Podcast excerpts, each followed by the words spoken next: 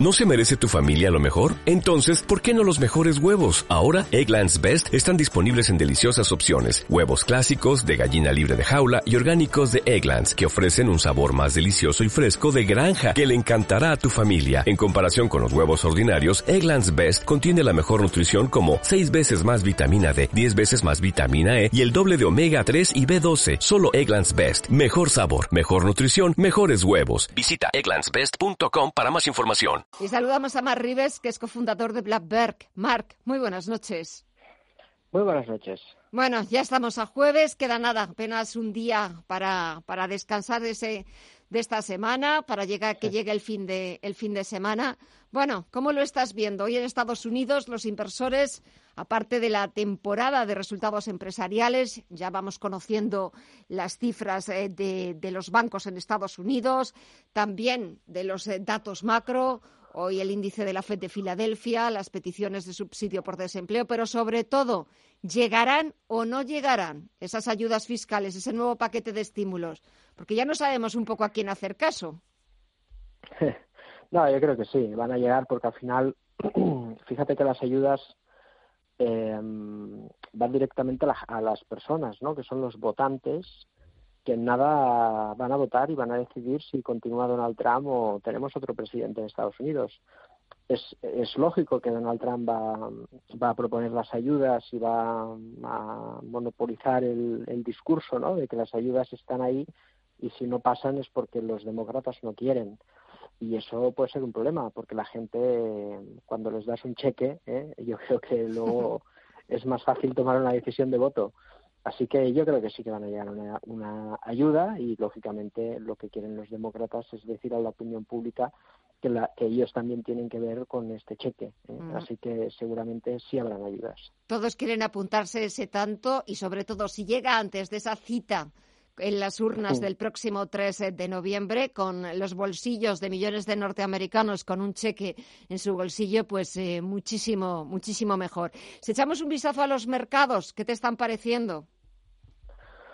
Bueno, la verdad, eh, entiendo bien lo que pasa en Europa, ¿no? Fíjate que tenemos una segunda oleada y, bueno, ya vamos aprendiendo, ¿no? Esa ese confinamiento total eh, ya se ha visto que es un desastre y en ese en esa búsqueda en el equilibrio entre la economía y la salud pues bueno pues se va probando otro tipo de, medidas no eh, estamos viendo ahora como algunos sectores pues desafortunadamente están muy maltratados como la restauración y los bares uh.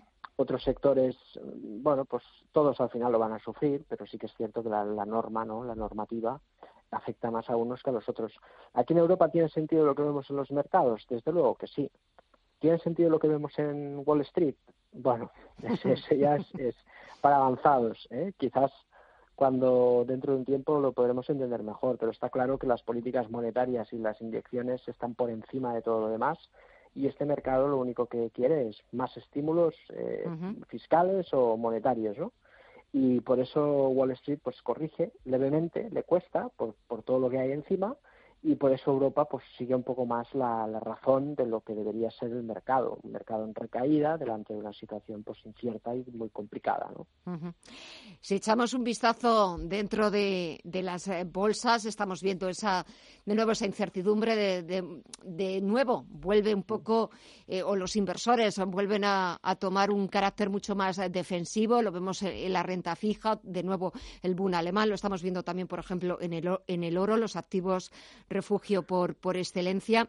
Y aquí en las bolsas europeas, ¿cómo lo estás viendo? ¿Hay algo que te haya llamado la atención estos días que quieras destacar?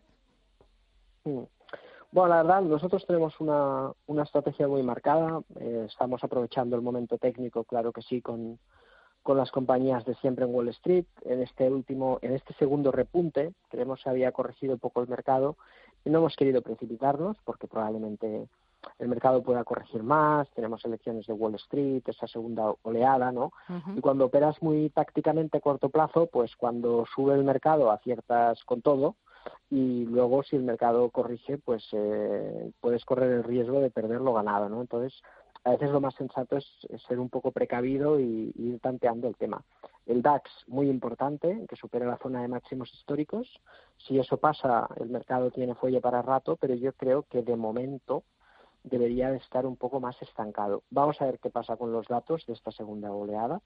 Si con medidas menos drásticas eh, conseguimos capear la situación, eh, probablemente el mercado lo agradezca, porque cada vez tendremos más visibilidad y menos incertidumbre.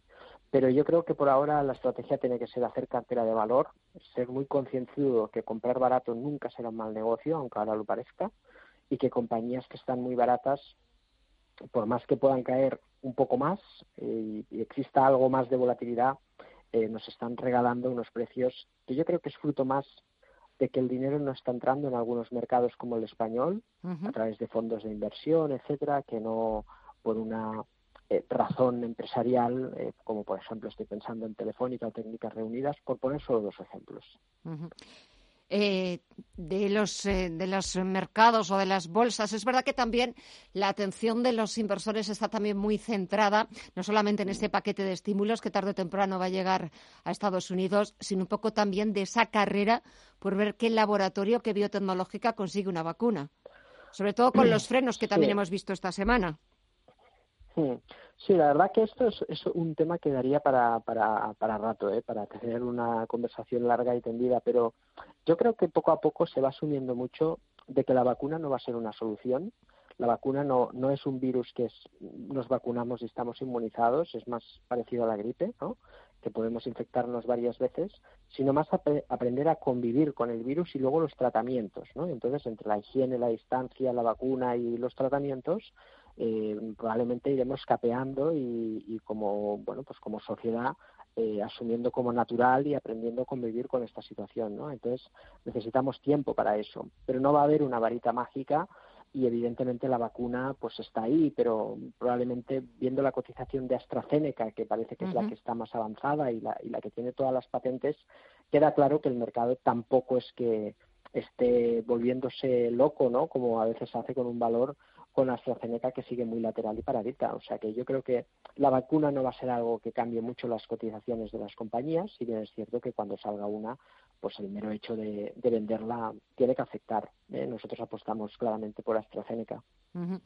Eh, veremos a ver cómo queda toda esa historia, toda esa carrera por las vacunas y sobre todo, como tú dices, que después eh, veamos su efectividad o su utilidad. Todavía nos quedan eh, semanas, meses, eh, esperemos que no, que no demasiados. Y si tuvieras que recomendar de las bolsas europeas algún valor que te, que te guste para, para entrar en estos momentos, ¿cuál recomendarías? A ver, hay, eh, todas las compañías cíclicas en general ofrecen muchas oportunidades, muchas.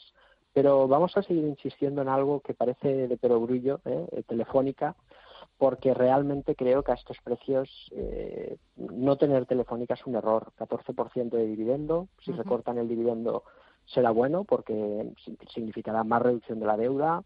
La operación que han hecho con Virgin implica ya bajar de los 30.000 millones de deuda, de aquellos 50.000, eh, em, y estamos cotizando a un nivel de cotización totalmente absurdo de una compañía que, eh, virus o no, eh, las infraestructuras que tiene y sus servicios de Internet van a ser, van a ser cada vez más importantes, ¿no? Con lo cual, si es cierto, es una compañía tradicional, pero está tan barata que yo creo que no tenerla es un error. Pues eh, tomamos nota, nos quedamos con, con Telefónica, veremos de, de, aquí en una semana cómo, cómo se comportan las antiguas Matildes. Y no te pregunto por el sector turístico, porque verdaderamente un día tras otro va de capa caída. Sí, sí, sí, la verdad que es una pena. Eh, hay compañías extraordinarias y estamos monitorizándolas, pero de momento lo más prudente es estar al margen y ojalá, ojalá se recuperen y, podamos volver a contar con ellas y como inversores pues confiar comprando sus acciones.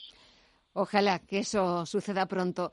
Mar Rives, cofundador de Black Bear, gracias por el análisis, por las recomendaciones. Tomamos nota y nos volvemos a escuchar la próxima semana. Cuídate mucho y buen fin de semana. Gracias. Buen fin de semana a todos.